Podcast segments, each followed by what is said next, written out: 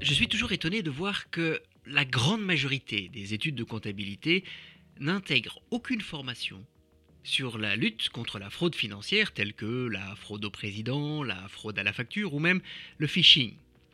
Quand on sait que le ou la comptable sera en première ligne face aux fraudeurs pour protéger les comptes de l'entreprise, alors même que les techniques ou les règles à mettre en place pour se protéger sont vraiment simples. Je dirais, mais pourquoi ne pas les expliquer avant la fin de la formation Ça semble quand même logique, non? Et puis, ça veut dire que maintenant, c'est aussi la responsabilité de l'entreprise de pallier à ce manquement, mais aussi à mettre en place ses propres protections contre la fraude financière. Bonjour, je suis Alexandre Pluvinage du podcast Le Fraudeur, le Hacker et vous, et je suis très heureux de vous accueillir dans ce premier épisode pour les entreprises sur la fraude à la facture. Alors dans cet épisode, nous allons voir comment les fraudeurs s'y prennent pour voler de l'argent en se faisant passer pour les fournisseurs de l'entreprise. Et bien évidemment, on va aussi voir ce qu'il faut faire pour se protéger. N'hésitez pas à partager cet épisode avec toutes les personnes ayant accès au compte de l'entreprise, car ils sont en première ligne. C'est même votre première ligne de défense contre ce genre de fraude. Et sachez aussi que il existe une version néerlandophone de ce podcast animée par mon ami Danny. Je mettrai le lien dans la description de cet épisode. Vous pouvez aussi rechercher de fraudeurs de hackers et dans votre application de podcast ou sur YouTube. Et puis vous pouvez aussi nous suivre sur Instagram où nous mettons régulièrement, je dirais, en ligne des news ou des vidéos courtes sur l'actualité de la fraude et de la sécurité en ligne.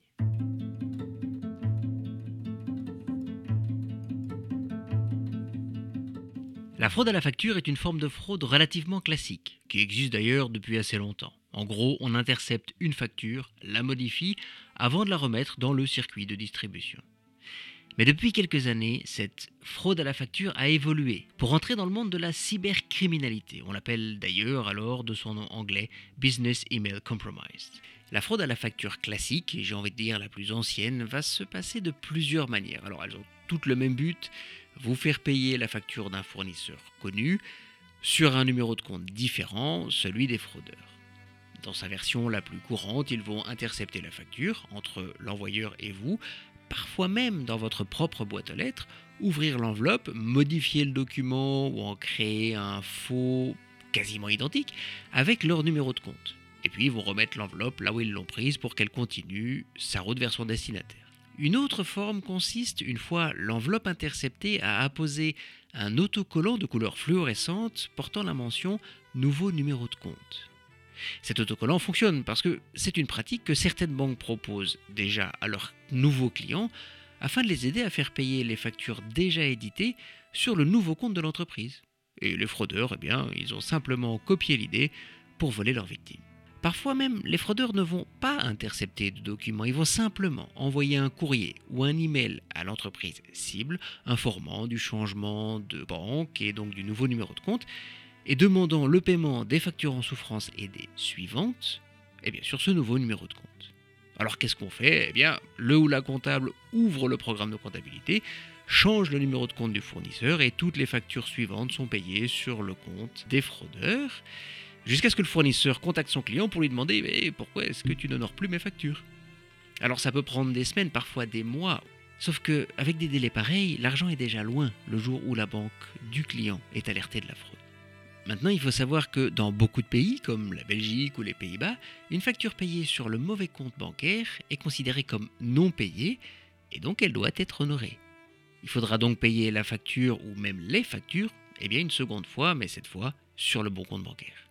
Et puis, la variante la plus récente de la fraude à la facture, celle qu'on appelle le Business Email Compromise, si elle se termine de la même manière, c'est-à-dire la modification du numéro de compte du fournisseur et donc le paiement des montants dus sur le compte des fraudeurs, va commencer par une cyberattaque sur les serveurs informatiques d'une société.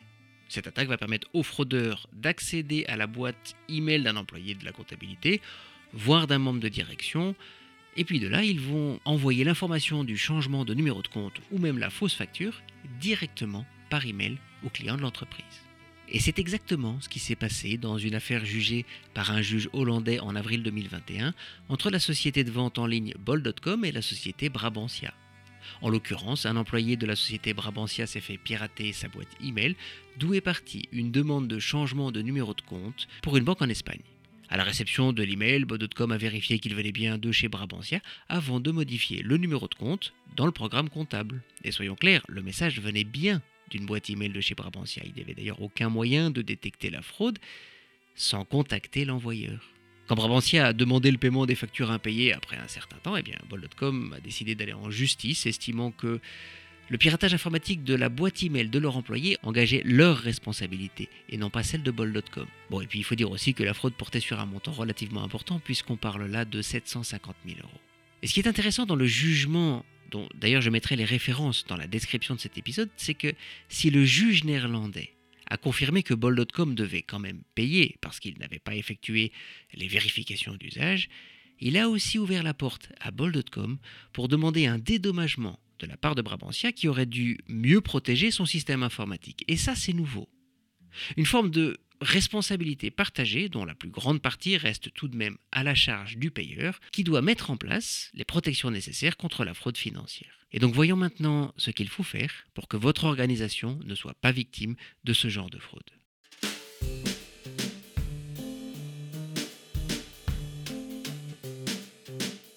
Vous l'avez compris, tous les cas que nous venons de présenter ont la même constante, le changement du numéro du compte du bénéficiaire de la facture. Et finalement, la règle à appliquer pour se protéger, eh bien, elle est toute simple. Toute modification dans ce que l'on appelle les données statiques d'un fournisseur ou d'un client doit donner lieu à un appel de vérification.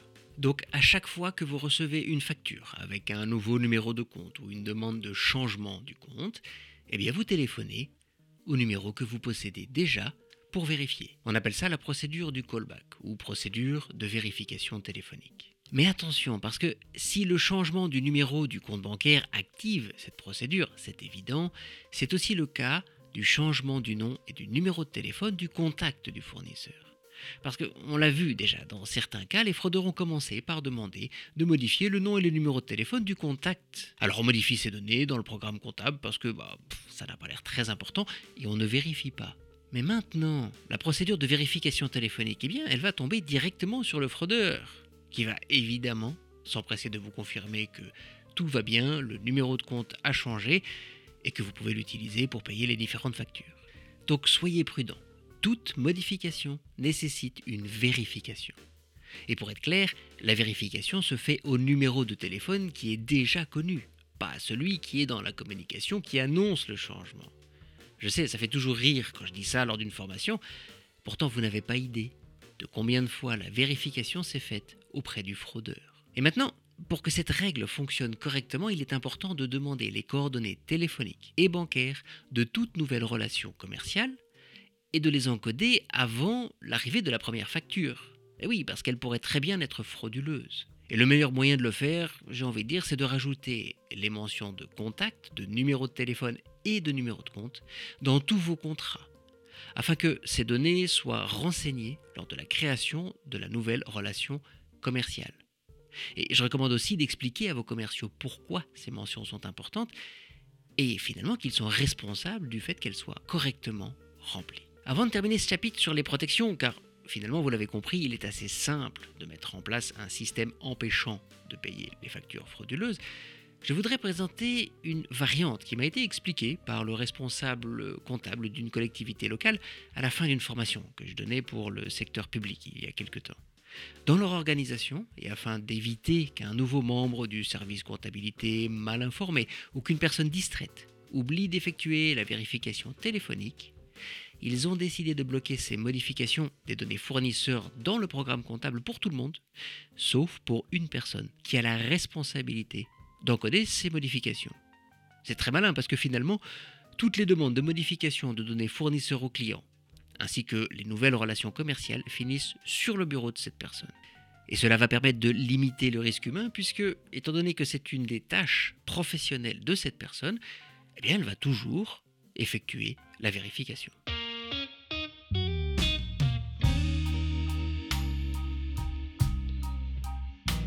Voudrais aussi mettre l'accent sur le fait que vous devez également protéger vos factures. Alors oui, vous allez me dire, si quelqu'un détourne une de mes factures, eh bien mon créancier devra la payer en fin de compte. Sauf que personne ne veut entrer en conflit avec une entreprise cliente qui refuse de payer à nouveau une facture fraudée. Cela peut endommager vos relations commerciales et surtout, vous allez certainement recevoir ce paiement avec beaucoup de retard. Alors que si vous contactez vos clients pour leur expliquer que la fraude à la facture est un vrai problème aujourd'hui et que vous souhaitez, afin que votre relation commerciale soit saine, mettre en place ensemble une procédure de vérification en cas de changement d'une donnée fournisseur, bah, finalement vous installez la procédure de manière réciproque avec toutes vos relations commerciales. Non seulement cela montre que vous êtes responsable et prudent, mais en fait si toutes les entreprises avaient la même démarche, on aurait vite fait de protéger toutes les organisations professionnelles du pays. Vous pouvez d'ailleurs leur envoyer le lien vers cet épisode du podcast.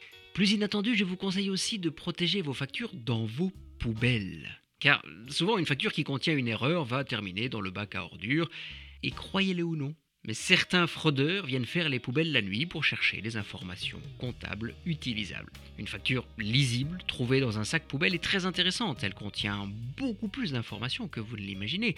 Des noms, des adresses, des numéros de compte, numéros de TVA, les services et les produits vendus. Et tout ça, ça va leur permettre de créer des fausses factures plutôt réalistes. Donc détruisez tous les documents comptables avant de les jeter. Si vous avez encore une déchiqueteuse dans l'entreprise, bah, il est temps de la remettre en usage au service comptabilité. Dernière remarque, je visite parfois des entreprises qui ont mis en place une double signature pour les factures, et c'est même très bien. Mais qui en pratique, disons-le clairement, ne sert à rien. Parce que la personne A va encoder les factures avec son accès, et la personne B, qui est censée vérifier avant d'apposer la signature finale, va simplement effectuer l'opération sans même regarder le lot de factures qui va partir quand ce n'est pas la même personne qui possède les deux cartes et les deux pins pour la signature. Une double signature veut dire deux personnes distinctes et une vraie vérification.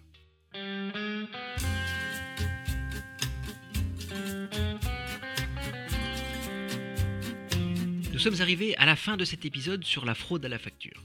J'espère que cette information vous a été utile et bien évidemment, pour que cela fonctionne, il faut que toutes les personnes qui ont accès au compte de l'entreprise prennent connaissance du podcast et de la manière de se protéger. Maintenant, si vous étiez quand même victime d'une fraude à la facture, contactez votre banque au plus vite. Même si dans la majorité des cas, quand on s'en rend compte, c'est-à-dire plusieurs semaines voire mois après la fraude, l'argent est déjà hors d'atteinte. En avertissant votre banque, eh bien, ils vont pouvoir surveiller les paiements d'autres entreprises qui partiraient vers le même compte bancaire et éviter à d'autres eh de devenir victimes de cette fraude. De la même manière, rapportez la fraude aux autorités à chaque fois, s'il vous plaît. Cela leur permet de mener l'enquête sur les auteurs de la fraude et peut-être de les faire arrêter. Alors oui, je sais, parfois on va préférer ne pas en parler, cacher ce qui s'est passé et donc éviter de rapporter la fraude dont on a été victime, mais en ce faisant, eh bien, on rend un second service aux fraudeurs eh bien, simplement en leur évitant toute poursuite judiciaire. Donc rapporter les fraudes aux autorités, ça permet à la justice de faire son travail. N'hésitez pas à partager ce podcast dans votre entourage ou votre cercle professionnel. Dany, qui anime la version néerlandophone du podcast, et moi-même faisons ça gratuitement. Et finalement, nous aider à faire la promotion de nos épisodes, c'est aussi une manière de nous remercier. Je vous souhaite une très belle journée et je vous dis à très bientôt à l'écoute de votre podcast, le fraudeur, le hacker et vous.